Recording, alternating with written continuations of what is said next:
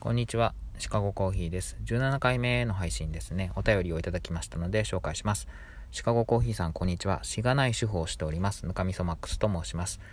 ありがとうございます。夫婦関係についてご相談です。我が家は私が専業主婦、主人は会社員、子供が1人います。ある土曜日の朝のことです。私が子供の朝ごはんを用意し、洗濯物を干し、と毎朝のルーティンをこなしていたら、シンクに溜まった洗い物を見た主人が、俺がやろうか、それとも自分のやり方があるならやめておこうか、と聞いてくれました。私がやってもよかったのですが、せっかくなのでお願いしました。主人が洗い物をするとキッチンはびちゃびちゃ洗剤は必要以上に大量消費手を拭くタオルもたった一度の皿洗いでなぜ？と思うほどにびちょびちょになります洗濯物を干す間に皿洗いが同時進行で進み本来なら嬉しいはずが私はげんなりしてしまいこれなら洗濯物を終えてから自分でやればよかったと思ってしまいました。ここでイライラしてはいけないと分かりつつもありがとう。でもほんとびちょびちょだね。キッチンもタオルもと少し嫌味を言ってしまいました。家事のやる気を削いでしまっては良くないとは思いつつ主人の家事の仕方についてはえなんで？と思ってしまうことが多くどうしてももっとこうしてほしいのにだったら初めから私がやればよかったという気持ちが強くなります。今後も長い人生を一緒に過ごすのですから家事はやってもらいたいです。主人のモチベーションを維持しつつうまくもっとこうしてほしいを伝える方法はありますか？夫側の立場からこう伝えてもらえると嬉しいなどアドバイスいただけると幸いです。よろしくお願いします。ということです。のかみそマックスさん、お便りありがとうございました。いやー、お疲れ様ですね。朝は特に大変ですよね。タスクがめちゃくちゃ集中しますもんね。まあ、毎朝なんで分かってることといえば分かってることなんですけどね。さて、えー、旦那様との家事の感覚のズレですよね。まず、ぬかみそご夫妻、いいですよね。旦那様のやり方があるならやめておこうかっていうこの言葉ですね。これが言葉に出る時点でよくコミュニケーションを取られているというのが分かります。ぬかみそさんもぐっとこらえてありがとうと伝えてるところが、まあ、優しい方なんだなというふうに感じます。そして、えー、優しいがゆえに悩まれてしまうというのもよくわかります。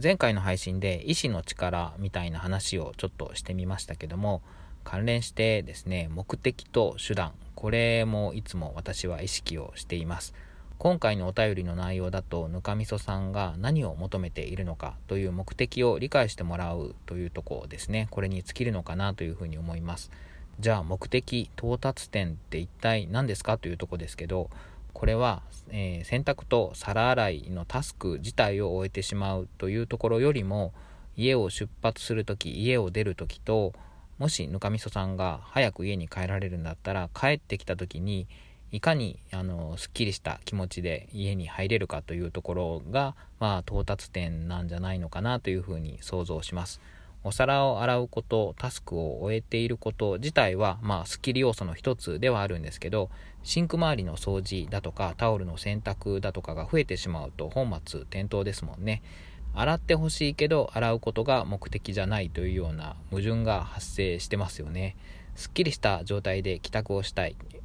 すっきりした状態で部屋に入りたい。ここに私の心の安定があるんだよということも含めてお互い確認し合うことができればいい方向に進むんじゃないのかなというふうに思ったりもします。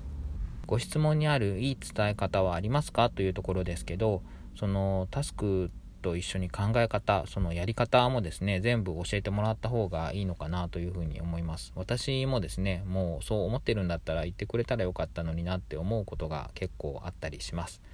でこの時大事なのはこれあの目的がその部屋に入った時の心の安定にあるんだとしたらあ細かいタスクですね、えーとこれとこれはやってほしいとかこういうやり方にしてほしいとかそういうことって一貫性がないことがあるんだなっていうのもこれも共有してもらえたらいいなと思ったりしますね。